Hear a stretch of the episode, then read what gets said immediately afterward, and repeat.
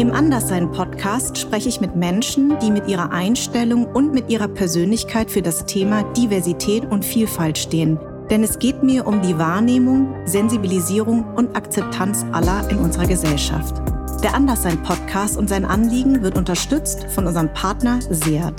Die junge Automobilmarke setzt sich schon sehr lange für Diversität und Vielfalt ein. Ich habe meine Heimat so vermisst oder unser Zuhause, dass ich echt nachts geträumt habe, wie ich da rumlaufe und die Sachen angefasst habe. In Beziehungen wurde ich immer nur lustig aufgefasst, in Freundschaften immer die lustige, immer. Also das war irgendwie so sehr in mir drin, dass ja. ich ich kann immer noch nicht glauben, dass es so einfach geht, ja. damit Geld zu verdienen mich, wie die Iraner das machen. Die leben ja trotzdem noch irgendwie. Die sind ja von der ganzen Welt irgendwie gefühlt, die werden nicht gesehen, nicht gehört, schaffen es trotzdem einen Fake Apple Store aufzumachen, so, ne? Ein Fake McDonalds oder ein Fake Coffee. Also ich bewundere das zutiefst. Einer meiner größten Motivationen ist, weshalb ich Menschen zum Lachen bringen möchte, ist, meinen Eltern zu zeigen, dass es die richtige Entscheidung war, nach Deutschland zu flüchten, sagt Comedian und Moderatorin Niga Amiri. Ja, ich freue mich so hier zu sein. Danke für die Einladung. Gerne. Niga, ich musste sehr lachen. Ähm, ich habe ja ein paar Bühnenprogramme von dir gesehen und ähm, da hast du erzählt, als du nach Deutschland gekommen bist, dass da warst du elf Jahre alt. Du bist ja in äh, Iran geboren, 1993. Du bist ja noch ganz jung. Mein Gott, ey, 93. Ich so, oh Gott, die könnte meine Tochter sein sein. ähm, auf jeden Fall bist du ähm, 2005 nach Deutschland gekommen. Und äh, Negar ist ja ein ganz normal, häufig iranischer Name. Genau, genau. Negar und Negar gibt es mit R am Ende, ja. was ja dann noch schwieriger dann ist. Ne? Ja. Und äh, Negar und Negar sind zwei, genau, sind zwei persische Namen, die eigentlich häufig vertreten sind. Also Negar noch häufiger als Negar. Also okay. ist mein Name, genau. Und ähm, ähm, du hast dann irgendwie erzählt in deinem Bühnenprogramm, dass die Kinder um dich rumgesprungen sind und haben dann so Lieder gesungen und Negar, Negar und du hast immer gedacht, oh, die sind voll nett dabei. Aber dabei heißt ja, ne, hier das N-Wort ist ja eigentlich total verboten. Genau. Und du machst da ganze Bühnenprogramm äh, drüber. Ähm, wann ist es dir denn eigentlich so bewusst geworden, dass es eigentlich ein ganz schön krasses äh, Wort ist, das N-Wort? Ne? Nach ein paar Wochen. Also das war echt tatsächlich so, dass ich echt mal gar nicht verstehen konnte, weil auch wenn du herauskriegst, was die bedeutet, also dass das ja. so ein schlimmes Wort ist, ja. äh, dauert es ja auch noch mal, bis du die Schwere noch mal verstehst. Ne? Also ich konnte das alles gar nicht zuordnen. Ja. Und es hat insgesamt so, glaube ich, ein Jahr dann gedauert, bis ich dann verstanden habe, worum es denn tatsächlich wirklich geht. Und äh, ja, da war ich erstmal überrascht. Aber ist es so, wenn die Leute, wenn du dich vorstellst, dass die darauf reagieren oder ist es eigentlich erstmal, dass man das gar nicht so assoziiert damit? Die reagieren sofort drauf und ich selber assoziiere damit nichts mehr. Das ist so irgendwann ist ja mein Name ja, so ne? und ich bin dann immer so, also ich check das, ich denke da nichts ja. nicht dran, aber viele sind dann so, äh, wie bitte? Können Sie nochmal wiederholen oder so, ne? Witzig ist dann natürlich bei äh, Telefon, wenn du irgendwie deinen Namen buchstabieren musst und so. Ja, ich glaube, viele denken erstmal, ich will sie so ein bisschen veräppeln, so am Telefon, klar. ne? Weil äh, ja, ich äh, ist halt schon erstmal ungewöhnlich, ne? Das ist lustig. Weißt du, wie mein Mann nämlich mit Nachnamen heißt? Wie? Niggemann. Nein. Doch, deswegen oh, habe ich an dich gedacht. Oh, ähm, und als wir geheiratet haben, habe ich gesagt, also entschuldige mal, Minkai Niggemann, das geht gar nicht. Und er arbeitet ja für einen Basketballverein. Und wir haben ähm, äh, so eine Amerika-Tour mal gemacht. Und es ist wirklich krass, weil die kommen dann und sagen, äh, Mr. Niggerman. Und es ist dann so ein bisschen so, verstehst du? Also ich weiß genau, wie das, das ist mit so einem Namen. Der ist ja einfach nur ein Name, aber den assoziieren natürlich viele Menschen assoziieren. Und gerade in Amerika war das mir so oh unangenehm. Und ich weiß noch, bei den Brooklyn Nets waren wir. Und wir werden ja dann äh, von der sozusagen, äh, von, also er ist ja im Marketing ähm, äh, tätig und in der Vermarktung und dann hat er sozusagen sein Pendant, ne? der oder diejenige holt uns ja, ab ja. und natürlich Brooklyn Nets wahnsinnig schöne schwarze Frau mit so mega Kurven. Ja. Und die kam dann da und ich wusste, jetzt kommt gleich äh, Mr. Niggeman. Oh, ja, es war echt so strange irgendwie. Aber die hat da äh, ganz professionell so drüber geguckt. Aber es ist echt so, dass ich oh, gesagt habe, also ich kann deinen Namen nicht annehmen, sorry, ja. das geht nicht. Hast du nicht angenommen? Habe ich nicht angenommen. Und er das? Hat er dann noch so getrennt? So, nee, schön, überhaupt nicht. Er hat das total verstanden. Also er hat gesagt, nee, überhaupt nicht. Auch unser Kind heißt nicht so. Aber ich äh, musste sehr lachen, als ich das dann irgendwie bei dir gelesen habe. Du bist ja mit elf Jahren hierher gekommen. An was erinnerst du dich, wenn du an den Iran denkst? Also an was, an was erinnerst du dich da genau?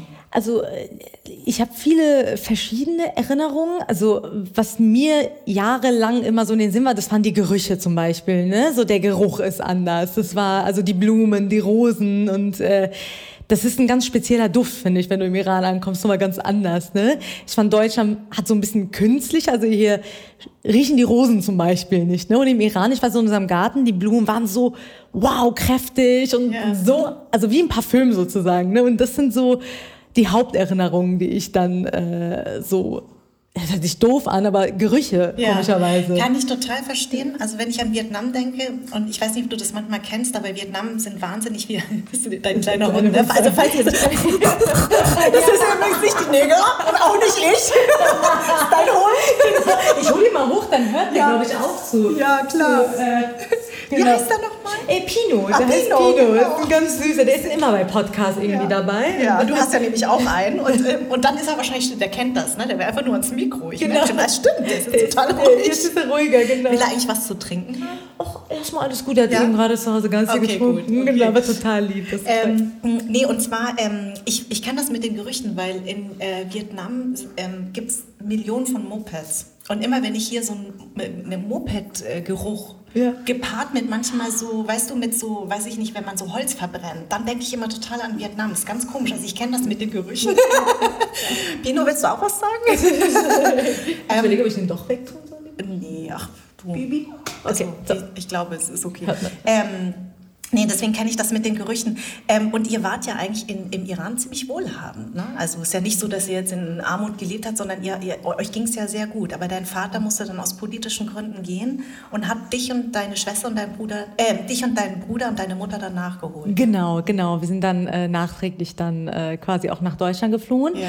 Und äh, für uns musste es nicht sein, aber meiner Mutter war das halt eben äh, super wichtig, dass äh, wir halt in Freiheit aufwachsen. Ne? Ja. Ne? Ich glaube, das war halt für sie sie so ein grundlegender Punkt, dass sie mich immer nach der Schule immer rauskommen sehen hat und dass ich immer mein Kopftuch immer so ausgezogen habe und so, also gar nicht jetzt gegen Kopftücher, also großen Respekt vor alle, die es äh, tragen und aus religiösen Gründen äh, oder aus Überzeugung, aber dieser Zwang eben, der ja im Iran herrscht, ne? Und äh, sie hat halt gemerkt, so die Perspektiven für mich sind nicht viel und äh, deswegen, das war auch einer der Hauptgründe für meine Mutter, die gesagt hat, hey, ich gebe hier alles auf und äh, fliehe dann nach Deutschland. Ähm, als du dann hier mit deiner Mama angekommen bist, war das ja so, habt ihr in Flüchtlingsheim gewohnt. Ne? Genau. Also das war ja dann total krass. Also ich, ich denke mal, dass du dir auch Deutschland ja so gar nicht vorgestellt hast. Also ich meine, wenn man an Deutschland denkt, ich kenne das ja von meinen Verwandten, ja. dann denken die ja immer so alles im Überfluss, nur krasse Häuser, Bedienstete, Chauffeur, ja, weißt exakt. oder? Und dann kommst du hier an und dir so, hä? War das so? Alles. Also es war komplett, also man denkt ja, wie gesagt, so schon im Flieger denkst du, oh, du bist jetzt in Freiheit und jetzt bist du du hast es geschafft. Ne? Das war so die Attitude, womit wir nach Deutschland gekommen sind. Jetzt ist alles äh, wow, nur noch äh, blumig und schön. Und dann kommst du erstmal an, es fängt schon beim Wetter an, sozusagen. Ne? Die Winter Kälte gekommen, im ne? Winter. Und das ist echt, glaube ich, die reine Katastrophe, weil diese Kälte ist ja für uns Südländer, sage ich mal, sind wir Südländer oder ja, doch. Hier? genau. genau, ist ja dann noch mal tausendmal intensiver. Und ich dachte so, oh Gott, oh Gott, oh Gott, was ist das für ein Wetter? Was ist das für eine Kälte? Und dann also schon die Ausstrahlung der Menschen ist anders, ne? Bisschen kälter, alles generell ja. kühler und Iraner sind sehr nach außen und dann eben dann noch im Flüchtlingsheim, ne? Wenn, wo du dann merkst so, du kommst quasi von einem riesen Kontrast, eben sehr wohlhabend. Also meinem Opa ging es ja halt sehr gut und durch ihn hatten wir ein besonders gutes Leben. Und in Deutschland. Was hat er gemacht, sich, darf ich das fragen? Äh, der hat gebaut, also er hat viel vererbt bekommen damals von seinem Papa. Ah, okay. Und der hat ganz viel gebaut. Also der war so der Erste in unserer Stadt, der so Hochhäuser gebaut hat und vermietet hat und ah, so weiter. Okay, genau, okay, genau. Okay. Und so ein ganz. Und, und dann bist du in dieses Flüchtlingsheim. Kannst du dich daran an deine, erst, deine erste Erinnerung daran? Also ja, das, die erste Erinnerung war, war dieses kleine Zimmer, wo wir echt so, glaube ich, mit Hochbetten geteilt mit einer anderen Familie. Ich glaube, die waren aus Rumänien, wenn ich mich nicht irre sehr lustige Familie übrigens, also wirklich sehr funny und ich fand es auch toll, wie meine Mutter das alles auch mit Humor trotzdem irgendwie auffassen konnte und wir hatten auch Spaß mit denen, aber es hat schon ein krasser Kontrast gewesen und die Wände waren bemalt mit ganz vielen Namen von Menschen, die schon vorher da waren. Ne? Also die Wand war komplett bemalt mit äh, Schriften, das ist meine Erinnerung und eben die Hochbetten und äh, besonders klein einfach auch, ne? Alles so gequetscht in einem. Ja, klar. Äh, Aber hat, hat dein Vater euch vorgewarnt, dass es so sein wird? Ja, Also okay. schon, ja. Also ihr wusstet zum, also zumindest deine Mutter Meine wusste Mutter. was. Ja, genau. Ich meine, ja. für ein Kind, da, da ja. Ja, weiß ja, nicht, was da auf, auf dich zukommt. Also das heißt, dass du, dass deine Mutter schon wusste und, und aber sie wusste auch, dass es vielleicht irgendwann dann auch besser wird. Genau, genau, genau. Die äh, wusste, dass es besser wird. Also die Hoffnung war ja so schnell wie möglich äh, den Deu also nicht den deutschen Pass, sondern die äh, äh, wie Aufenthalts Aufenthaltsgenehmigung genau, genau, zu bekommen. Und das haben wir echt aufgrund der Schwere von meinem Papa, also aufgrund seines Falls, echt schnell bekommen. Ne? Und ja. irgendwie war das auch die Hoffnung, dass es dann schnell genug klappt. Und wir waren dann nach einem halben Jahr durch. Also wir waren ja erst in Gießen und dann kamen wir in, Wies nach, in Wiesbaden dann zu einem Flüchtlingsheim und da haben wir dann ein paar Monate dann richtig. Und in Wiesbaden das Flüchtlingsheim war wahrscheinlich auch ein bisschen, ein bisschen anders als in Gießen, besser, oder? aber immer noch äh, ja, ja, also schon. Weil äh, Wiesbaden ist ja so ähm, echt so wahnsinnig schick und äh, Millionärsdichte und genau, ein bisschen spießig. Millionärsflüchtlinge genau. Ja, genau, Millionärsflüchtlinge genau.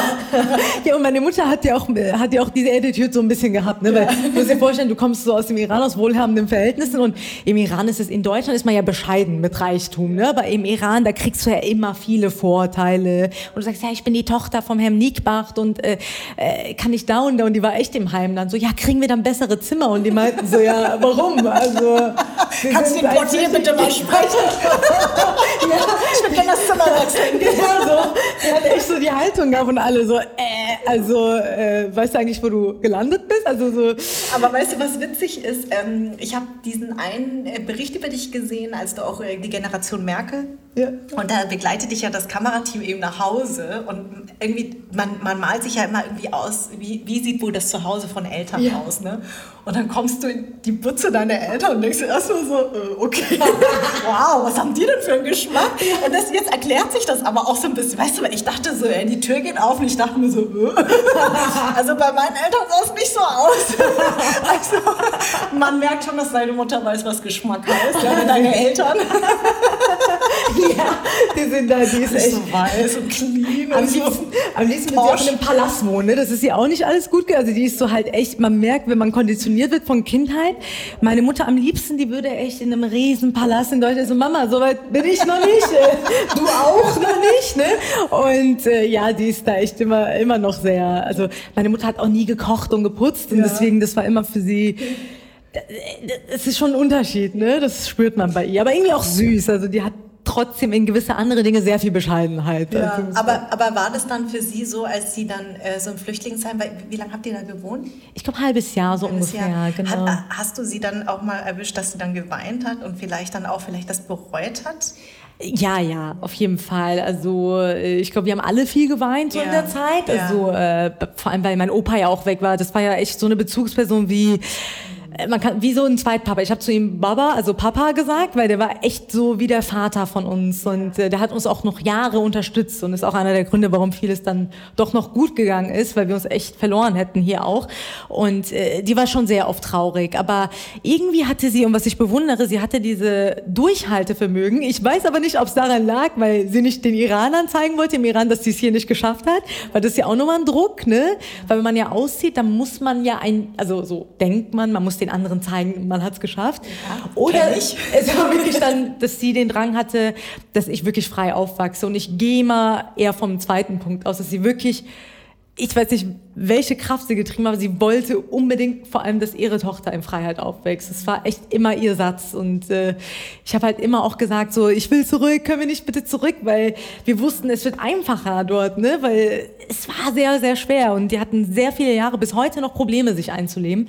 Und ich so, warum gehen wir denn nicht zurück? Und die so, glaub mir, irgendwann mal wirst du es verstehen. Und ich glaube, ich komme langsam so an den Punkt, wo ich es immer mehr verstehe und immer mehr dankbar dafür bin. Und, äh, aber baut es nicht auch manchmal ein bisschen Druck auf. Weißt du, diese Dankbarkeit, das ist etwas, was zum Beispiel uns ja alle eint. Ne? Ja. Also unsere Eltern sind alle gegangen, ähm, damit es uns besser geht. Und ähm, ich habe schon mit ganz vielen ähm, Gästen und Gästinnen darüber gesprochen, dass es manchmal auch einen Wahnsinnsdruck erzeugt. Ne? Dass man halt irgendwie das Gefühl hat, man muss es jetzt schaffen, man muss ihnen die Dankbarkeit auch natürlich mit etwas zurückzahlen. Hast du dieses Gefühl auch? Absolut. Ich glaube sogar, das ist einer meiner größten äh, Purposes, äh, was ich, also ich glaube, der tief, also wenn man jetzt mich fragen würde, was ist der Sinn deiner Arbeit, ist wirklich, würde ich sagen, so äh, 50 Prozent Menschen zum Lachen und die andere 50 Prozent echt das meine Eltern sagen, es hat sich gelohnt, weil wir echt jahrelang, äh, also ich hatte irgendwann mal den Punkt, dass ich dann nach Iran geflogen bin und ich Ach, wollte sehen. Ich bin tatsächlich, genau, als ich dann den iranischen Pass hier dann angenommen habe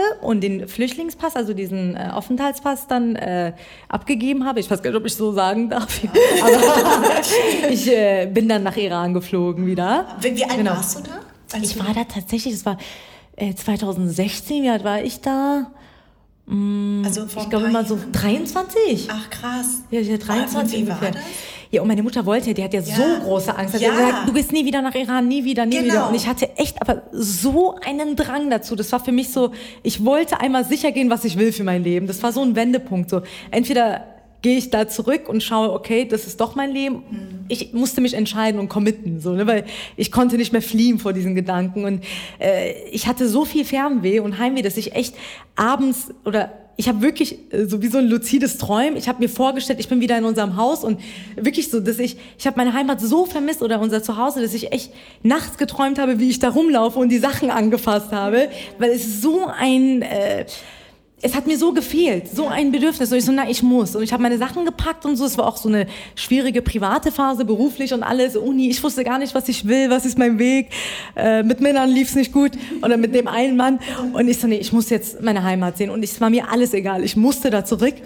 Und als ich da war und diese Kindheitsträume, die ich vorher hatte, so total verflogen waren und ich das war alles wie so, als hättest du das Paradies ver verlassen, so in meinem Kopf. Und dann kommst du zurück und alles war grau und wie so ein, also als hätte alles, was du als Kind so sehr geliebt hast, so plötzlich, als wäre es abgestorben, so, ja, ne? Und ich ja. so krass. Ja. Und es war erstmal so ein Schick, äh, Schock für mich, dass ich erst so in so einer kleinen depressive Phase äh, gelangt bin. Aber da habe ich gedacht, nee, ich werde zurückgehen mhm. und ich werde in Deutschland, also ich werde jetzt diesen Traum vom im Iran leben und dort wieder zu leben aufgeben und werde hier jetzt äh, anfangen. Und ich glaube, das ist total normal. Ne? Du warst elf und ich glaube, das ist ja auch so, du bist ja dann so beginnende Pubertät und das ist so deine Freundinnen und Freunde und deine Familie. Und ähm, im Grunde genommen, wie, wie lange hat es gedauert? Also haben dich deine Eltern vorbereitet, dass ihr geht? Also wie, wie, wie lange war diese Zeitspanne? So ein Jahr würde ich sagen. Das ist eine sehr gute Frage, weil habe ich so noch nicht gehört, aber es ist wirklich schöne Frage, weil das war tatsächlich so, man wusste so ein Jahr vorher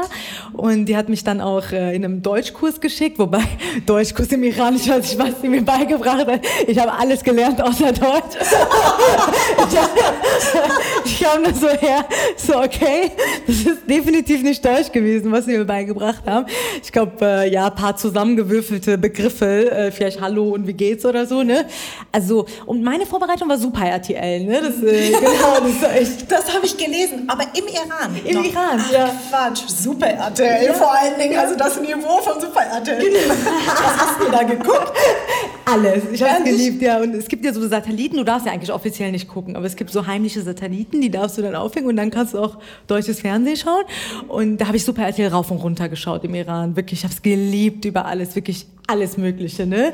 Äh, Sabrina Spellman war, glaube ich, meine Lieblings, äh, so eine Hexe war das, ah, genau. Okay. Und äh, ich glaube, dadurch hatte ich diese Vorbereitung, dass ich wirklich schnell Deutsch gelernt habe, dann in Deutschland. Und wie lange warst du hier, bis du in die Schule gegangen bist? Ja, ähm, wie lange war ich hier? Also ich glaube, tatsächlich, als wir in Wiesbaden waren, waren wir dann relativ schnell auf der Schule dann. Genau, dann kam ich dann auf die Hauptschule, direkt, direkt neben Heim war quasi. Ne? Ja, Und auch da meine Mutter, bitte beste Klasse für meine Tochter. Und die alle so, äh, geht nicht. Aber ich glaube so, beste Klasse, bitte die beste. Und die kamen da halt echt so. Elite genau. Elite Hauptschule. Ja. Wie geil, ich mag deine Mutter ja, jetzt schon. So witzig. Und ich stand schon so da, ist okay, ich habe schon den Vibe gespürt, das wird hier nicht, äh, nicht so zu 100 Prozent. Ja. Und dann haben die mich erstmal eine Woche in den Deutsch, Deutschkurs gesteckt, da haben die aber gemerkt, dass meine Aufnahmefähigkeit ziemlich schnell war. Und da muss ich ganz kurz über die persischen Frauen oder generell, ja. ich bewundere das ja. Es gibt ja manche, die kommen mit 28 oder mit 22 irgendwie zum Studieren hierher ja. und machen Einser Durchschnitt Abschluss, wo ich denke, wie packt ihr das? Ja, ne? genau, das stimmt. Das also stimmt. So, bei mir so, ich war irgendwie elf und da ist es ja, glaube ich, ziemlich normal, dass man die Sprache ziemlich schnell aufnimmt. Und äh, das war dann auch, wie gesagt, ziemlich schnell dann in der Schule, in der Hauptschule. Dann äh, unsere Fächer waren im Iran immer so schwer und es war so schwer die Schule dort, dass hier mir alles so leicht fiel. Ah. Siehst du, und, ähm, du warst auf der Hauptschule und ich fand es eine ganz süße Geschichte, weil dein Opa ist dann irgendwann hat euch dann besucht. Ich wusste gar nicht, dass das äh, geht, wenn also weil in Vietnam ist ja so dann die ganze Familie ist dann ganz schwer, wenn oh. jemand gegangen ist, weißt du dann also mit ähm, krass, nach Deutschland krass. und ah. und das, also politisch ist das ähm, mhm. sehr, sehr schwierig, schwierig, aber das ist anscheinend bei euch nicht so. Das, das war okay. Das war okay. Und das heißt, dein Opa hat euch besucht und dann hat er ja. gesehen, Mensch, meine kleine Enkelin, die kommt gleich auf die schiefe Bahn, genau, oder? Da muss ich was machen. Genau. Also mein Opa konnte, weil der, ich glaube, das geht halt, weil, die, weil er früher schon sehr oft gereist ist nach Deutschland und ich glaube, irgendwie ist es dann weniger problematisch, weil bevor wir nach Deutschland geflogen sind, war der irgendwie schon jährlich bei seinem besten Freund in Bremen immer und der war eh so ein internationaler Typ, der war, in, äh, ich glaube, auch in Vietnam so sogar oder so, ah. in China, über, also ja. der war wirklich überall auf der Welt. Ja. Und äh, Japan, also wirklich überall Amerika, der ist so ein internationaler Mensch gewesen, was ich immer cool fand an ihm.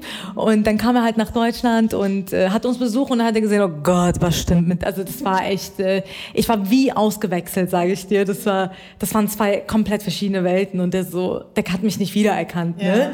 Wie alt und, warst du da, weißt du? Mm, ich war da, glaube ich, so 14, 15? Okay, gut, aber das ist eh das Alter, wo, die, wo ich glaube, viele Großeltern oh. einen nicht mehr wiedererkennen. Genau, genau. Oh Gott, was haben wir falsch gemacht mit diesem Kind?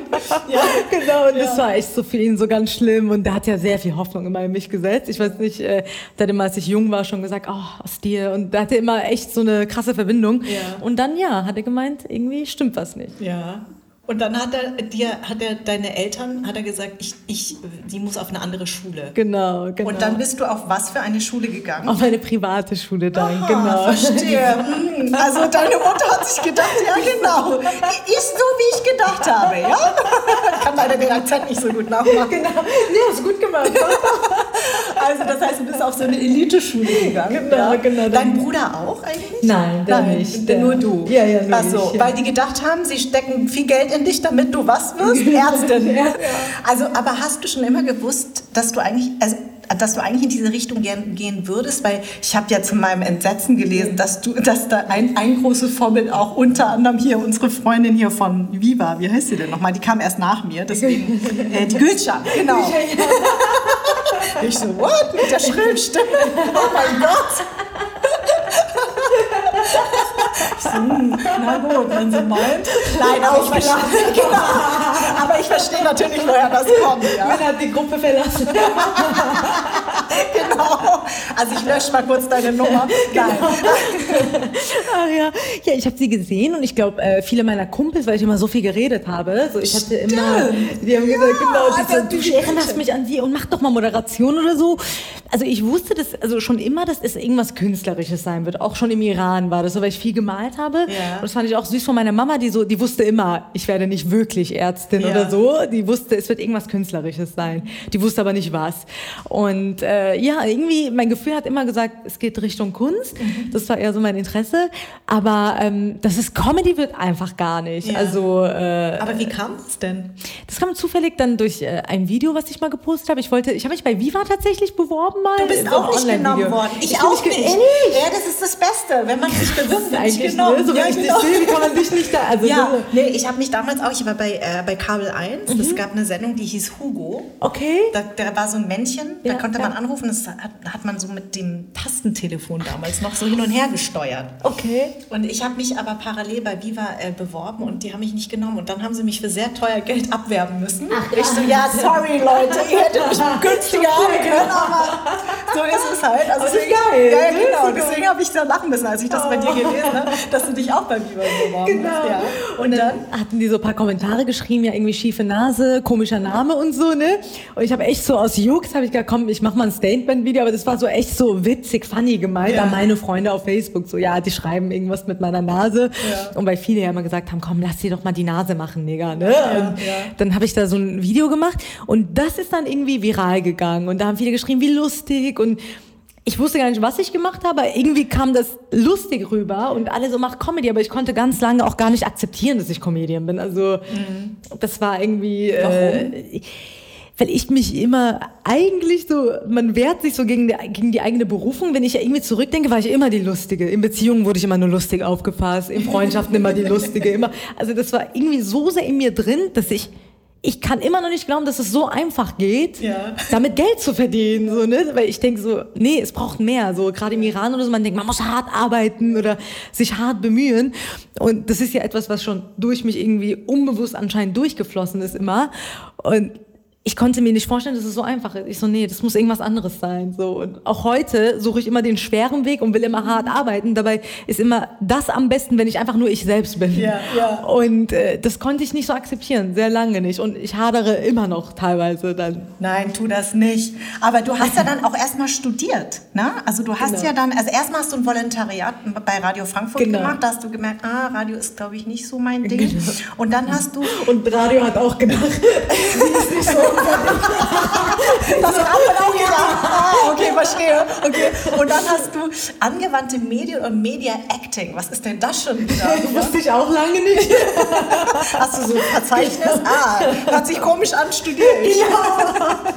Exakt, genau so. Ja. Ich habe im Internet geguckt, ja, Moderation, ne, Gülcan gesehen, ist okay, wie moderiert man? Ich war dann immer schon so, wenn ich irgendwas dann, wenn ich mich dann dafür interessiert habe, wollte ich dann genau wissen, wo der Weg ist und so, ne?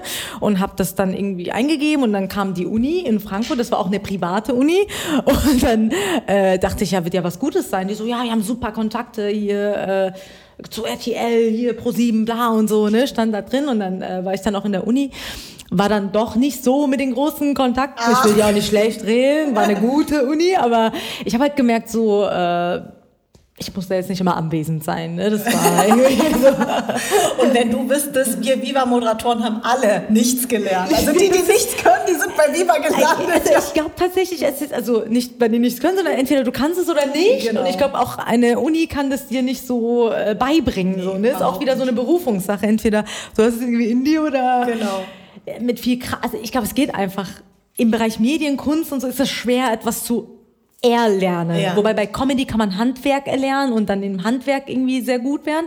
Aber ähm, genau auf dieser Uni das war einfach, also es hat mir auch nicht großen Spaß gemacht irgendwie, ne? Und äh, die sind auch alle teilweise immer schockiert von meiner, äh, äh, die, die Kollegen, wie nennt man die noch? Kommilitonen. Kommilitonen, genau. genau. Ich bin mal stolz drauf, Kommilitonen, neues deutsche Wort gelernt. Meine Kommilitonen. genau. Und äh, ja, die sind halt auch verwundert, dass es dann doch irgendwie ganz gut gegangen ist mit mir. Und ja. Aber wie bist du denn dann überhaupt, also dann entdeckt worden, richtig? Im, beim Radio oder? Das, das doch darf im Radio. Ich nicht erzählen, genau, das war erst beim Radio dann. Äh, wir haben ein Praktikum gebraucht. Am äh, Ende des Studiums hast du ein Pflichtpraktikum machen müssen. Und ich hatte bis wirklich, bis vor eine Woche vorher leider keinen Praktikumsplatz. Ja. Und dann war ich irgendwie im Club, im Gibson Club. Und dann war zufälligerweise, da hat irgendwie der Chef von mehreren Radiosender kooperiert mit diesem Club, deswegen war der da irgendwie vor Ort. Ja. Und ich habe wirklich durch einen Kontakt in diesem Moment, der so, ja, hier, der Steffen, der arbeitet, der ist der Besitzer von diesen Radiosendern. Ich so, echt, kann ich bei dir ein Praktikum machen? Der so, ja, klar, komm vorbei und so, ne? Ach, Nächste Woche Montag Vorstellungsgespräch, das war auch irgendwie, keine Ahnung, Universum, whatever. Und dann war ich da und hat gesagt, ja, kannst ja ein Praktikum bei uns machen. Und dann habe ich mit dem Praktikum dann für ein halbes Jahr Und angefangen. sag mal ganz kurz, ich habe ja auch Praktikum gemacht bei der Bavaria. Ach, oh, aber Hammer. Ja, ja, gut, aber es hört sich so schick an. Ja, also für den Disney Club damals. Aber die verarschen Praktikanten immer, Praktikantinnen. Also ich musste am ersten Tag einen Farbbalken suchen. Weißt du, Farbbalken ist das, wenn der Fernseher ausfällt, dann kommt doch so ein Farbbalken. Äh, dieser okay. Ton. Genau. Und die haben gesagt, ähm, geh mal, und Bavaria ist riesig, ja, ne? ja, ja. geh mal bitte einen Farbbalken suchen. Und ich wieder so als kleine Praktikantin, keine Ahnung, bin rumgerannt wie so eine Blöde, bin überall rein, habe gesagt, ja, also ähm, ich soll einen Farbbalken suchen. Und irgendwann hat jemand so Mitleid mit mir gehabt, gesagt, du Mädchen, geh mal wieder zurück, die verarschen dich. Farbbalken ist im Fernsehen, in der Fernseher aus. Also wenn früher der, oh. der sozusagen das Bild ausgefallen ist. Warum ja? machen die das? Aber ja, einfach so, weil sie Praktikanten gerne verarschen. Ich finde es so krass. Man wird doch extrem ausgenutzt. ja, ne? genau. Kaffeekosten das kopieren. ich nie machen. Das Ach, hast du nie gemacht? Ach, also, so eine. Deine Mutter war wahrscheinlich ja, genau, das die beste Praktikum, bitte. Ich fand das dann so schlimm. So, man hat ja eh so viel gemacht, ne? Und ich meine, du hast ja auch wahrscheinlich vorher irgendwie studiert, oder? Nee, gar also, nicht. Also, okay. ich, bin, ich, bin, direkt von der, vom Abitur zum okay. Praktikum und entdeckt worden. Ah, okay, ja. das ist ja super. Ich habe noch nicht mal zum Studium Studium, Ich war auch nirgendwo genommen worden mit dem schlechten Abitur. Ja, ja, aber ist doch super, das ist ja mega, dann ging es ja nochmal schneller ohne Umwege, genau. oder? Ja, genau. und ich habe mich halt gefragt, so, ich habe jetzt so lange studiert, studiert, in Anführungsstrichen, da war ich ja, und dann kam die so, ich, ich habe halt nie diese Hierarchien, ich mag das immer noch nicht, ne? Ich finde das immer noch so, ich könnte auch, wenn irgendjemand für mich arbeitet, kann ich auch immer, kannst du mir bitte einen Kaffee oder also so, es fällt mir schwer. Und die waren dann so in diesem Sender, so, die Moderatoren waren dann eh so ein bisschen, finde ich, so in so einer also ich dachte mir so, du bist bei einem regionalen Sender, so, ne, und die waren so, yeah, wir sind die Chefs und so. Und dann ist es auch der Ton immer, ne? Und dann kamen die, ja, kannst du mir bitte beim Aldi jetzt nochmal drei Brötchen kaufen? Und so, ich so, nö, eigentlich äh, jetzt nicht, weil ich gerade noch was zu tun. Also ich fand diesen, ich weiß nicht, ob so ein bisschen noch von, keine Ahnung, ich fand es einfach in diesem Moment. Deine Mama. Meine Mama. Und ich war dann so, äh, nein. ne, weil weil ich dachte, entweder man wird für die eine Sache eingestellt, ne, so äh, Kaffee kochen oder irgendwie, aber das war echt so aufwendig. Du musstest rausfahren, hier nochmal Interviews führen, da, also du warst echt voll gelastet mit anderer Arbeit ja. und also ich war gar nicht für die Moderatoren zuständig sozusagen. Ne? Und ich dachte, nö, warum so? Also ja, ja, klar. mein Job ist ja in der Redaktion zu arbeiten und nicht für die Moderatorin jetzt so irgendwie Kaffee zu holen. Aber da war ich immer ein bisschen. Aber darf man auch nicht immer zu streng sein. Aber ja. ich konnte es nie. dann warst du schlau auf jeden Fall. Und dann, dann, bist, dann hast du äh, Praktikum gemacht. Aber wie, war, wie, wie wurdest du dann wirklich entdeckt? Äh, beim Comedy, genau, ja. dann hat mich mein Manager angeschrieben, mein jetziger Manager, als ich diese Videos, diese Comedy-Videos dann gemacht habe online. Und irgendwie habe ich schon die Intention gesetzt, Comedy auf der Bühne zu machen, mhm. weil irgendwas hat mir gefehlt beim Online. Ich konnte das auch alles gar nicht zuordnen, so was kommt jetzt genau, was mache ich denn überhaupt, das jetzt äh, irgendwie, die Videos sind ja viral gegangen dann mehrmals und ich dachte, okay. Und Hast jetzt? du mehrere Videos gemacht? Genau, ah, okay. genau. Ah, und dann, dann hat er dich angeschrieben? Genau, äh, der Erwin hat mich dann angeschrieben, der so, hey, äh, Erwin Kistler hier und ja. so, Konzertbüro Augsburg, äh, hättest du Bock auf die Bühne zu gehen? Und der und seine Frau haben mich dann quasi irgendwie auf dem Video gesehen und fanden das ganz cool. Und dann Aber hast du nicht am Anfang gedacht, der verarscht mich? Irgendwie nicht in diesem Ehrlich? Moment. Also ich bin so ein ganz intuitiver Mensch mhm. und die wichtigen Schritte, ich weiß nicht, was, welche Stimme in mir das sagt, aber das war mir klar, okay, jetzt ist ein Manager. Also das war gar keine Frage für mich, weil ich glaube so, die Menschen, die dir geschickt werden oder, also ich glaube immer nicht so krass an Zufälle. Also manche Dinge sind unnötig, aber es gibt diese wichtigen Schritte, die kommen irgendwie, die werden irgendwie dir geschickt. Aber wie, wie, wie sind denn deine Eltern dazu gestanden? Also auch erstmal, dass du überhaupt diesen Weg gehst. Ich meine, gut, deine Mutter hat es, glaube ich, irgendwie ein bisschen geahnt, aber was war mit deinem Papa? Papa auch, der ist so, ich habe, mein Papa ist selber so irgendwie ein bisschen Comedian, so vom Typ her. Dem ist irgendwie alles ein bisschen nicht egal, aber der war schon immer sehr locker, ne? Also mein Papa, der hat uns so Partys gefahren dann irgendwann und so, ne? Das ist so vom Typ, seine Attitude ist so, ach, mach was du willst, Hauptsache du bist glücklich. glücklich. Mhm. Genau, und gar nicht im Weg gestanden, sogar eher so gesagt, Hauptsache du findest was, was dir Spaß macht. Ja. So. Und ich glaube, mein Papa wusste schon sehr früh, dass ich da so ein bisschen feministisch angehaucht bin. Ja. Und ich war schon immer so, was willst du mir sagen? Ich habe meinen Opa, also so, das ja, so ein bisschen, ich hatte halt diese starke, mein Opa war ja wie so eine ganz starke Person, der mich bei allem supportet hat und da kam niemand, also hört sich ein bisschen doof an, ich ja. will meinen Papa über alles, aber ja der war so eher so, okay, mach einfach. Okay. So, und ähm, ist denn eigentlich jetzt, wenn man so klischiert äh, sprechen will, im, im Iran ist es ein sehr krasser Patriarchat eigentlich, also dass du dich als Frau dann auch unterordnen musst und eigentlich, ja. ähm, und also ich, ich, ich erzähle die Geschichte immer total gerne, aber mein Cousin, der damals dann bei uns gewohnt hat, der so Cousin zweiten Grades, der hat dann immer gesagt, also dein Mann muss ja taubstumm sein, weil du bist ja so frech, ja. Boah. Also weil ich finde, Vietnamesen sind viel zu selbstbewusst. Genau, ich auch. Also ist ja, ja bei dir eigentlich Absolut. auch so absolut. Ne? Voll schön. Also ich kann mich extrem damit identifizieren, was du sagst. Absolut genau dasselbe. Und genau. äh, äh, es ist halt im Iran auf jeden Fall, so wie du gesagt hast, Patriarchat ist auf jeden Fall vorhanden. Ich hatte Angst, ob ich das Wort jetzt ausspreche. Sie hat sich sehr konzentriert. Aber du hast es ohne Fehler, ja? Sehr gut. Von deinem Blick, du wusstest auch, du kannst auch Menschen lesen, das ist so geil. Ich wusste so, ja, okay, gut, aber auch ich stolper häufig über das Wort. Du, wir, sind, wir können immer sagen, ey, ja, erste Sprache. das ist so cool. aber, aber deine Eltern leben das nicht, oder? Die, die, die, die Also das, das äh, gar nicht, gar nicht, gar nicht. Also bist du eigentlich schon so geprägt worden. Ne? Genau, ne? Weil deine so Mutter scheint eine sehr starke Frau zu sein. Super, super stark, genau. Sternzeichen Löwe, eh ah, dann. Was bist du für ein Sternzeichen? Ich bin Wassermann. Ach, Wassermann, toll. Jungfrau. Ah, Jungfrau, ja, ja. Aha, okay. Wassermann passt so gut zu dir. so, Immer ja, Stars. Also auch jetzt Wassermänner sind Superstars. Also ich finde, die haben einfach das schon in sich. Das ist schön. Ja, und der, die, meine Mutter, die hatte schon die Macht so zu Hause. Und bei meinem Opa tatsächlich auch. Der war auch so, der war zwar eine sehr machtvolle Persönlichkeit, aber der war immer so Frauen nach vorne, Frauen so. Also das war echt so äh, Frauen immer extrem. Okay. So, der wollte das, also der hatte sowas Feministisches in ja. sich, deswegen bin ich so ein Fan von ihm gewesen. Da kam auch niemand dran. Frauen hatten so den allerersten Platz. Okay. Und wie war das mit seiner Frau? Von deinem mm, Opa? Die ist leider krank geworden. Also meine ah, Oma, das okay. war auch eine sehr, sehr starke Frau. Also im Iran, äh, die war bildhübsch und extrem gebildet. Und es war ja damals selten zu deren Zeit, dass eine Frau dann studiert und die hatte irgendwie schon ihr Master und so, ne? Okay. Also wirklich. Und dann hat sie leider eine psychische Krankheit bekommen, ah, okay. äh, Schizophrenie. Und äh, ja, ja, das hat einen großen Bruch dann so in das Leben meiner Familie generell gebracht dann, ne? Und, und sag mal ganz kurz, ist es der Vater deines Vaters oder der Vater Mama. deiner Mutter? Ah, Mama, genau. Von der Mama. Von der Mama. Ah, okay. Genau. Ach so, das heißt, deine Mutter ist eigentlich auch schon so, also eigentlich so aufgewachsen. Absolut, ja, klar. genau. Das hat sie natürlich, so jetzt verstehe ich das auch, ja, deswegen ja. hat sie dir das natürlich auch weitergegeben. Genau, genau. Ach, das ist ja schon, also früher war ja Iran ganz anders. Früher war Iran so super modern. Du bist hin und her gereist und die hat echt immer noch, also meine Mutter leidet immer noch an diese Erinnerungen vom Iran, wo du so frei warst und so. Das, die hatten echt ein schönes Leben mhm. und ist ja von heute auf morgen weg. Durch die äh, Revolution. Revolution. Ja. Exakt, genau. Ja, und ich höre das eben ganz häufig, dass eben früher der Iran so wahnsinnig anders war durch, dies, ähm, durch die Revolution, dass sich das so verändert hat mhm. und dass es für viele so ein Bruch war. Ne? Ja, absolut, absolut. Wie so ein äh, Albtraum sozusagen. Ja, ne? Du glaubst es gar nicht. Ja. Und das hat sehr viele. Also es hat unsere, unser Land echt ich würde sagen, kaputt gemacht. Ja. So, also man kann jetzt mittlerweile davon sprechen, dass ja, es ja, einfach am äh, Boden ist. Ne? Also schlimmer, ich weiß nicht, was noch kommen soll. Äh, das ist echt Wahnsinn.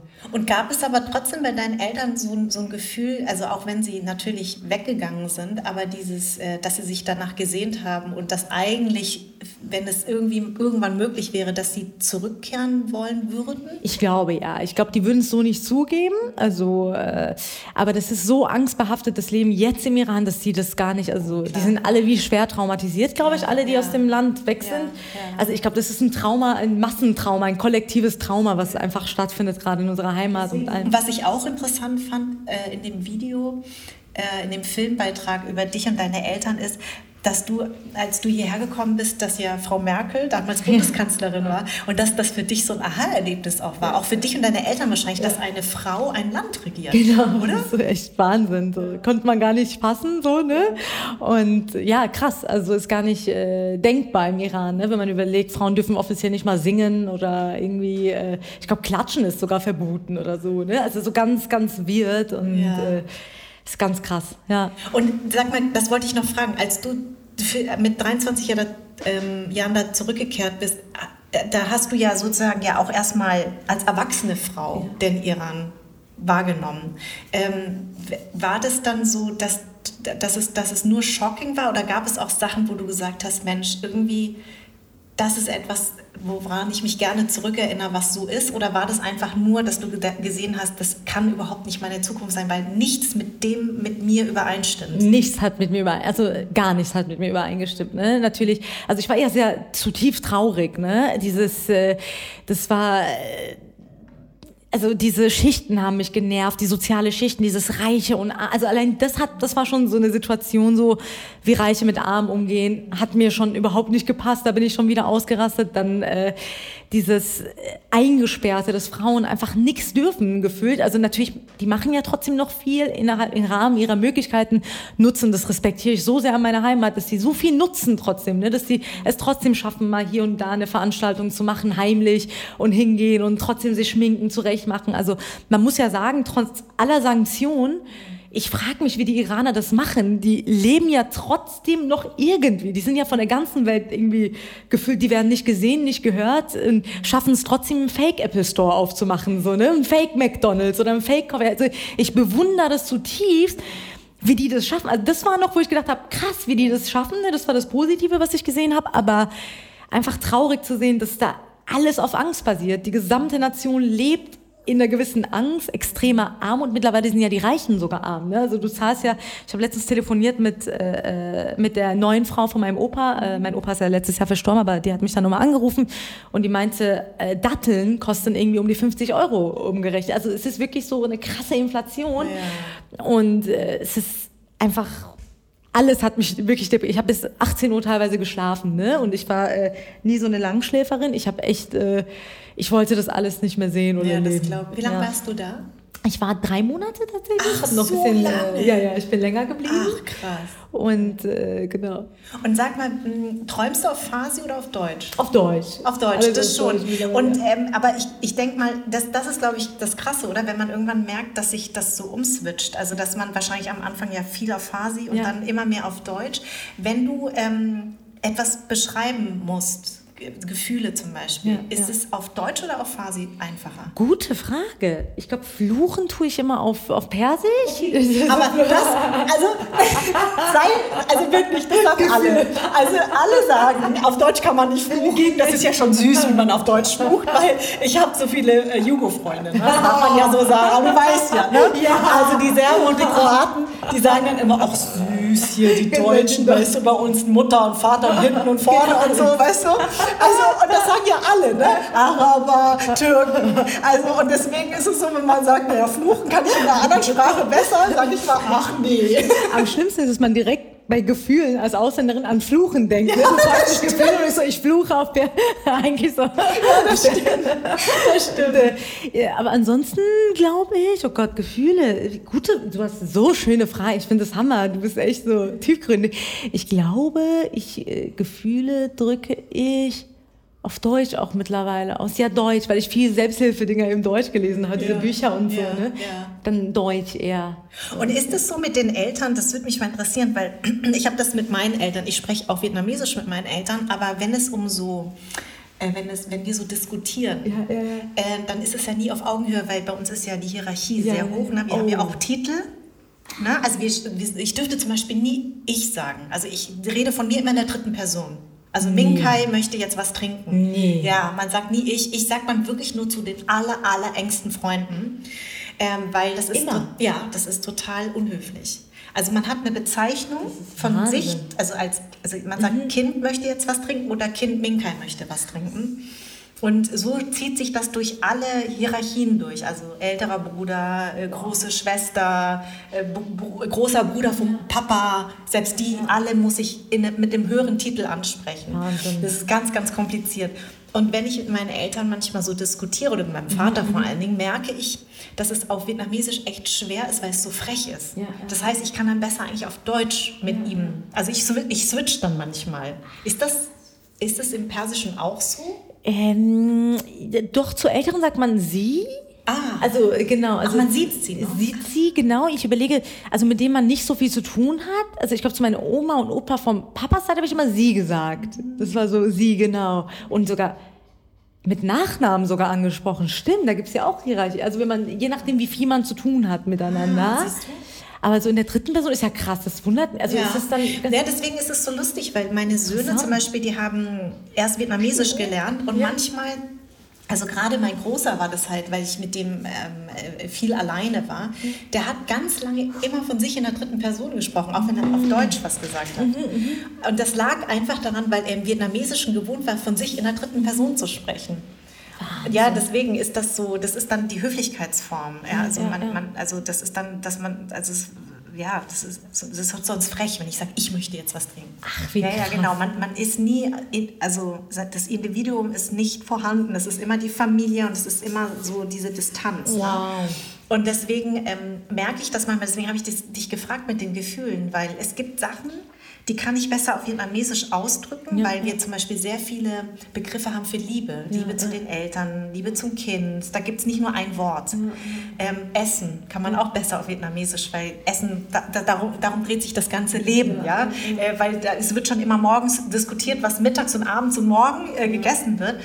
Aber es gibt Sachen, die kann, die kann ich dann, es gibt andere Sachen, die kann ich viel besser auf Deutsch, weil das viel präziser ist, sachlicher, also polit, politische Sachen zum Beispiel könnte ich, also mein Vietnamesisch reicht auch nicht, aber kann ich auch besser auf Deutsch mhm, äh, mhm. sprechen. Deswegen ja, ja. würde mich das interessieren, wie das Ja, auch auf Deutsch. Also ich habe leider so viel verlernt auch im Das ist echt so schlimm. Ich schäme mich auch ein bisschen, weil ich habe leider sehr viel verlernt und äh, Gefühle und also politisch sowieso äh, auf Deutsch viel ja, besser und auch Gefühle doch tatsächlich äh, Deutsch immer noch. Also irgendwie, wenn ich irgendwann mal leider irgendwie so ein so ein Schalter umgeschaltet habe auf Deutsch, Deutsch, Deutsch. Also ja, so um das Weil dann, du dich anpassen wolltest und hier muss, ankommen wolltest. Genau, ne? Du musstest genau, ja genau, quasi. Irgendwie, vor allem auf der Hauptschule und so. Ich glaube, du, ich konnte dann gar nicht mehr dieses Iranische, weil Iraner sind zum Beispiel besonders sehr, sehr höflich und sehr, sehr, sehr, sehr auf andere auch ausgerichtet. Ne? Und irgendwann mal auf der Hauptschule, du musst ja schon ein bisschen dich an die Situation anpassen. Und dieses Überhöfliche führt dann zu Unterordnung und Unterordnung wäre dann so von allen irgendwie gefühlt. Äh,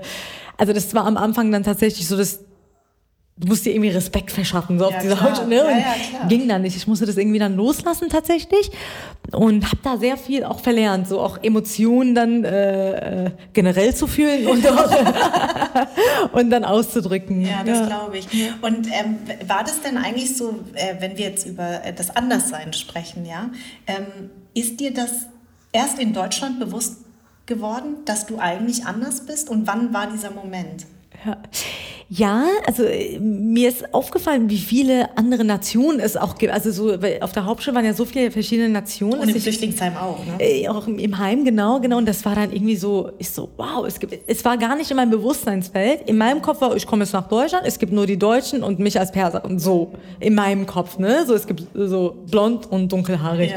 Und dann kam ich hier und dachte, wow, türkische Frauen, rumänische Frauen, Marokkaner, also so wirklich alle Jugoslawen, ne? Also ganz viele tolle Nationalitäten. Und ich so, wow, woher kommen die denn jetzt alles? Ne? Also dieses Anderssein, also es war doch vielfältig eher. Ne? Mir ist eher so erstmal die Vielfalt bewusst geworden. Ich habe mich erstmal so als Perserin gar nicht so fremd gefühlt, wie ich dachte, wie ich mich fühlen werde. So Hast du denn überhaupt in deinem Leben, weil du bist ja ein total offener Mensch, ähm, hast du denn eigentlich überhaupt so dieses Anderssein wirklich gespürt? Weil wenn man dich jetzt so sieht, dann glaube ich, nimmt man das erstmal nicht so wahr. Du hast blaue Augen, du bist ein sehr, sehr hübsches Mädchen und hast, also hast, hast du dieses Anderssein zu spüren bekommen? Wenig tatsächlich. Ja, also ich glaube wenig. Und äh, auch durch dieses extreme Anpassen an verschiedene Orte. Ich sage immer, ich bin auch irgendwie zur Schauspielerin geworden, weil viele sagen, warum kannst du Schauspielen? So wenn ich Comedy mache und Sketche spiele, sagen die, woher kommt das? So, weil ich glaube, ich habe das echt tatsächlich damals gelernt, mich an Situationen so gut anzupassen, um Chamäleon. Genau, so ein Chamäleon, um vielleicht eben gar nicht dieses Anderssein zu spüren, so ne, vielleicht auch als Selbstschutz oder so, ne, weil es ja nicht immer richtig, sich, sage ich mal, zu verstellen oder immer so überangepasst zu sein. Ich habe tatsächlich jetzt in anderen Podcasts gehört, was über überangepasst sein heißt und das bin ich zu 100 Prozent überangepasst und deswegen habe ich das nicht so gespürt. Also und ha haben deine Eltern dir das aber mitge mitgegeben, dieses überangepasst äh, zu sein, dass es besser ja. ist? Ja, ja. Ne? Die waren schon so. Und ich war erst so manchmal natürlich, man hat gegen Deutschland rebelliert und meine Mutter hat gesagt, nein, du passt dich jetzt an und so, wir sind jetzt hier. Und das fand ich auch gut an die für die Zeit, dass sie gesagt haben, hey, du bist nun hier, versuch dich auch an den Deutschen anzupassen und so, die sind nicht umsonst da, wo sie sind. Und irgendwie, ich habe das von denen auch so ein Stück weit gelernt, ja. Und merkst du aber jetzt, also du bist ja immer noch ein sehr junger Mensch, dass, dass es aber so, so was Rebellisches gibt? Also wir sind, wir sind ja gerade in einer Zeit, wo ja viel über Diversität ja. gesprochen wird, wo viel über Vielfalt gesprochen wird, wo viel auch über Ungerechtigkeiten, über Diskriminierung, Rassismus. Ähm, und das ist etwas, was ich ja in meinem Podcast jetzt auch über diese, na, wir sind jetzt in der dritten Staffel, wir, ich habe ja 2020 angefangen. Ähm, ich merke so, dass gerade so deine Generation jetzt sagt, ähm, nee, jetzt reicht's. Also ja. das, das, das geht auf jeden Fall nicht ja. mehr. Ja. Merkst du das bei dir auch? Weil bei mir hat sich auch in dem Sinne etwas verändert, auch durch diesen Podcast und, und durch die zahlreichen Gespräche, weil meine Generation ist noch so, wir sind ja so die erste Generation gewesen, die so ja, also wo das, das Wort, also es gab immer nur die Deutschen, die Ausländer, mhm. mehr gab es nicht. Ne? Und jetzt gibt es ja schon eine, sage ich mal, einen Unterschied. Mhm. Also ne, es gibt dann POC, BPOC, ja. es gibt Migrationshintergrund, aber eben ja. es gibt nicht mehr eine eine Masse von ja. Menschen, die halt irgendwie die Ausländer sind, ja. sondern da, es gibt ja schon so ein Bewusstsein und auch innerhalb dieser Community ist ja schon so eine Abgrenzung. Ne? Ja. Es gibt die türkischen, die arabischen, die vietnamesischen, die chinesischen, die persischen. Also das, da merkst du schon, dass, dass das verändert sich. Ja, langsam. ja, absolut. Spürst du das auch, dass du... Hundertprozentig. Auch dieses Überangepasste, dass man irgendwie denkt, nee, das will ich. Ja, ja. Oh, genau. So. Jetzt bist du sauer. Der Pino. Pino Leckerli? Komm mal, Leckerli. Pino, Leckerli. Komm. Ja, Pino hat gesagt, ja. ja. Bis man sich bewusst wird, dass man überangepasst ist, ja. dauert ja auch. Ich habe es ja gar nicht mehr gemerkt, dieses Muster. Genau. Ich war immer so, für mich gab es gar keinen Konflikt. So, ich habe mich so verhalten und deswegen, und ich merke das jetzt auf der Bühne tatsächlich, weil ich echt sehr lange gedacht habe, ich muss mich jetzt verstellen und auch wieder überangepasst auf der Bühne sprechen und äh, versuchen sehr deutsch zu sprechen. Also so, und das lasse ich immer mehr äh, los. los und weg und merke, nee, ich muss nicht überangepasst sein auf der Bühne oder versuchen nur den Deutschen zu gefallen, sondern es geht ja um die Vielfalt und die Masse, die man dann, ne? Und ich hatte oft das Gefühl, ja, wenn du im deutschen TV bist oder so, musst du halt extrem, also so dieses Überangepasste eben. Und das spüre ich in meiner Kunst, dass ich es immer mehr weglasse. Und das tut mir auch gut. Also dank äh, der jetzigen Situation. Situation. Und ist es dann eigentlich bei dir auch so, also bei mir war es irgendwann so, dass ähm, gerade wenn man so in den Medien groß wird, ja. dass man ja immer über seine Biografie erzählt. Ja, muss, ja, ne? ja. Also ich meine, das machen wir jetzt auch, aber es ist ja ein anderer Austausch. Ja, ne? Das ist ja dann immer so die, also man wird ja nur noch reduziert auf das eine. Ja, ja, ja. War, war das bei dir auch so, dass dir das irgendwann total auf den Sack ging? Ja, und vor allem, ich äh, wollte das auch nicht und das war dann immer das so... Das ist aber sehr Intimes häufig auch, ne? Genau, und deswegen äh, bin ich, also viele sagen, warum machst du erstmal nur Dating-Themen oder so? Das war auch mein Selbstschuss, ja. glaube ich. Weil, auf, auf, der Bühne? Ja, auf der Bühne und die so, warum reicht doch mal mit deinen Männer-Frauen-Themen? Und ich glaube, auch unbewusst da, war ich so, nee, ich mache jetzt mal keine Migranten-Themen auf der Bühne, damit die mich nicht mit als diese Frau, die nur über ihre Herkunft, also eben um diese Fragen so zu vermeiden. Und das war auch so ein Hindernis, sage ich mal, dass ich gedacht habe, nee, ich muss jetzt Themen suchen, unbewusst, wirklich sehr unbewusst, die gar nichts damit zu tun haben, wo man mich als äh, nicht als die Iranerin, die sie immer nur über ihre Herkunft als Migrantin ja, ja, genau. für die genau. Quote oder so, ne? Und das, Weil du hast ja ein, äh, du hast ja eine wöchentliche Show Ne? Ist das dieses Update? Update, genau, genau. Worum geht's da? Äh, tatsächlich auch über Dating viel und auch eben vom Update. Update, ah, genau, Update, genau, das Wortspiel. So, ja, eben Wortspiel. Ah, genau, so. genau. Ach so. Wortspiel. Ah, okay. Und äh, ja, aber auch trotzdem äh, Frauenthemen auch oft, ne? So Frauen im, Position, im Beruf und äh, was man da für Schwierigkeiten als Frau generell auch hat, ne? Zum Beispiel, dass man einem vorwirft, ja, du hast dich doch eh hochgeschlafen oder irgendwie, äh, du siehst irgendwie nur gut aus oder du hast nur Glück gehabt in deinem Leben oder ja all diese Themen, was und, das, und du schreibst deine Sachen selbst und, und nimmst die aus deinem Alltag oder aus deiner Beobachtung? Äh, genau, also Update haben wir jetzt auch mit Autoren dann. Also die Ideen kommen dann immer von mir und die arbeiten wir dann sozusagen irgendwie aus, sodass das fernsehreif ist. Ja. Äh, aber genau, die Themen, die äh, beobachte ich dann meistens und wo, im Alltag. Wo, wo kann man das sehen? Äh, auf ARD-Mediathek. Also ist ein ARD-Format sozusagen für die Mediathek okay. speziell, weil ja. Die, das ja immer äh, größer wird. Und produziert wurde das vom HR-Fernsehen und läuft dann auch im HR-Fernsehen, genau, für die ARD-Mediathek. Und dann machst du noch eine Sache, die fand ich ganz ähm, spannend. Und zwar moderierst du etwas, ähm, jetzt finde ich es nicht mehr, aber wo du ähm, mit, äh, ist es nicht ein, ein, ein Format, auch was in der Schweiz läuft? Äh, Comedy Studio Berlin? Genau. Ja, genau, genau. ja, ja, ja. Das ist ein Stand-up-Comedy-Format, genau. Genau. Und was, was machst du da? Äh, da moderiere ich auch die Show, als, äh, also ist eine Stand-up-Show. Ja. Genau, sozusagen wie Nightwash, ne? Aber in Berlin, urban, so new, fresh und genau, da moderiere ich halt eben die Show. Und habt ihr auch Zuschauer und Zuschauerinnen? Oder ist das mit, mit Publikum ah, da mit meistens, Publikum. Genau. Ah, okay. Und das ist, sind sozusagen junge Comedians, die dann die Chance bekommen, äh, zum ersten Mal auch ihr Programm dort zu präsentieren. Genau, zu präsentieren und auch, äh, das wird ja auf MySpaß dann ausgestrahlt. Das ist ja eben äh, dieses große Netzwerk mit, keine Ahnung, Millionen Abonnenten und dort werden die dann eben auch präsentiert dann. Ne? Ah, okay. Und ja. Ach toll, aber ja. das ist ja super. Also diese, diese ganze Vielfalt. Und du machst ja auch noch einen Podcast, das ähm, Cringe-Potenzial. Genau, das gibt es nicht mehr. Musste ich so lachen, weil mein Sohn sagt jedes dritte Wort, unsere Cringe-Mama. Und ähm, ich glaube, wenn ich ihn nicht hätte, wüsste ich noch nicht mal, was das heißt. Ja? Aber der sagt immer, oh Mama, du bist so cringe. Oh nein, wie kann dich cringe finden? du bist so, also wenn ich so eine coole Mutter hätte, ehrlich. Ja, ich glaube, die Mutter findet man immer wahnsinnig ja, peinlich. Ist immer so, weil du bist so urban, cool, fresh. Also, naja, mein Sohn findet mich sehr häufig cool. Ich finde deine Mama wirklich falsch. Hört ihr deinen Podcast wahrscheinlich nicht? Nee, ja, natürlich ja. nicht. Obwohl, wer weiß, wenn du da bist. Also manche hört er dann schon. Ja, ist gut, dass du das nochmal sagst. Gehört, Carla. Du hast wirklich eine sehr coole Mama. Wirklich, wirklich. Wie war das eigentlich, als du deinen deutschen Pass bekommen hast? Geil, das war krass, das war richtig nice. Wie alt warst du denn? Wie alt war ich? Das war vor kurzem tatsächlich. Das war irgendwann, ich bin immer so schlecht mit Zeit, irgendwann vor ein, zwei Jahren sogar, Ach, wenn erst? ich mich nicht irre, ja. Ah, okay. Letztes Jahr sogar? Nee, da war ich noch in der, nee, 2021 war letztes Jahr. Letztes Jahr, dann Aber 2019. Ah, also ach so, so spät. Ja, ja, ja. Warum hat das so lange gedauert? Bürokratie war nie meins. Ich weiß noch, die wollten irgendwie viele Dokumente. Ach so. Und ich habe das immer so verpeilt. Ich bin echt so prognostizieren, wie nennt man das? Prognostizieren? Prognoz genau. Immer Sachen aufschieben, was Papierkram ach betrifft. So, okay, Im okay. Beruf mache ich alles on point, immer perfekt, pünktlich. Aber was so eigene Papierkram-Sachen betrifft. Okay. Also lag das nur da? Es lag an mir, es lag an mir, genau genau. Weil, und ich meine, ähm, musstest du deinen iranischen Pass eigentlich abgeben? Mhm. Ach so, ah, du darfst den behalten. Darf man gar nicht äh, abgeben. Da, also du bist für immer Iranerin quasi. Also ich glaube, du darfst gar nicht abgeben deinen Pass. Also soll ich dir mal sagen, ich hätte das gern gehabt. Ne? Ich musste meinen vietnamesischen Pass abgeben mit, äh, mit 17,5. Also ich ja. habe mit knapp 18 meinen, meinen ja. deutschen Pass bekommen. Mir hat das sehr wehgetan, oh, tatsächlich. Ja, weißt du, weil ich hatte ja sehr viel... Ähm, äh, es war ja sehr anstrengend, irgendwo hinzureisen mit diesem vietnamesischen Pass, wie immer ja. aus der zur Grenze haben die immer den so angeguckt, der ist auch noch handgeschrieben, ja, die haben gedacht, es wäre ein Fake, weißt du. Und dann ähm, brauchte ich überall einen, ähm, äh, hier ein Visa, egal mhm. wo ich hinfuhr. Aber irgendwie war das trotzdem Teil meiner Identität. Und für mich war das echt hart, den abzugeben. Ach, und mit dem iranischen Pass, den kann man gar nicht abgeben. Kann man gar nicht, nein. Ach. Geht, die erlauben das gar nicht. Die Ach, wie krass. also das heißt, du hast beides. Ja, ja. Und deine Eltern?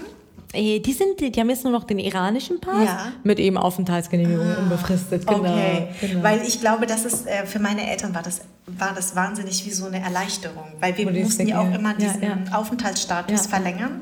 und für meine Eltern war das total erleichternd, den, den, deutschen Pass Ach, wow. in den Händen zu halten. Ja, das wäre auch für meine Eltern wichtig. Hoffentlich kriegen die es irgendwann. Ja, aber ich würde es so den Eltern echt wünschen. Wenn ich Bitte beste deutsche Pass für meine Mutter dann. Die, ja, genau. bitte nur den besten. Genau. Von allen Dokumenten bitte genau. den, best, den, besten Pass rauspicken. nur für Mama. Mama, Mama. Genau. Ähm, wenn ich dich frage, ähm, wo für dich zu Hause ist und was für dich Heimat bedeutet. Was ja. würdest du antworten? Egal wo Liebe ist, glaube ich mittlerweile so. Ich glaube, äh, das Gefühl ist immer sehr wichtig und Heimat ist, also ich fühle mich echt mittlerweile, egal wo ich auf der Welt bin, wenn da ein Gefühl von Freiheit ist, egal wo es Freiheit gibt. Und momentan ist auch in Deutschland viel okay, durch Corona-Zeit ist normal alles. Ja, wir, sind, wir, sind, ja generell in der ganzen Welt, glaube ich, so ein bisschen in, äh, ähm, ist ja alles anders geworden, aber ich, ich habe irgendwie gelernt, so meine Heimat loszulassen, um mich an verschiedenen Orten wohlzufinden. Und egal, wo Freiheit ist, wo du die Möglichkeit hast, durchzuatmen, äh, finde ich, ist Heimat. So, ich könnte, glaube ich, nicht zu 100 Prozent Deutschland sagen. Ja. Aber ich fühle mich irgendwie auf der Welt, wenn du einfach als Frau frei bist, dein Leben leben kannst und äh, irgendwie gut durch den Tag kommst. Und würdest du sagen, dass du, als du, bevor du ähm, in den Iran geflogen bist, hättest du dann dasselbe geantwortet oder hättest Nein, du, so, äh, hättest du wahrscheinlich gesagt Iran, den Iran? Iran ne? ja. Ja. ja. also kann sich das ändern. Ja. Aber ich, ähm, ja, verstehe ich total. Ja. Vielen, vielen Dank, Nega, dass du mein, mein, meine Gästin warst. Oh, das war so und, schön. ja, und so sehr lustige Sachen auch erzählt hast mit den Namen. Ich musste, musste da wirklich an meinen Mann denken. Und ähm, oh. ich bin mir sehr sicher, dass wir noch viel von dir hören werden. Ja, danke dir so sehr. Hat mega Spaß gemacht. Ja. Tschüss. Anderssein ist eine Produktion der Fahn und Pracht Company. Idee und Konzept stammt von mir, Redaktion Anja Prinz und ich, Schnitt Anja Prinz, Soundmixing und Editing Henry Uhl, Redaktionsassistenz Saskia Schildwach, Musik Perry von den Beethovens und zuletzt möchte ich mich bei Seat, der Amano Group und alle, die diesen Podcast unterstützen, bedanken.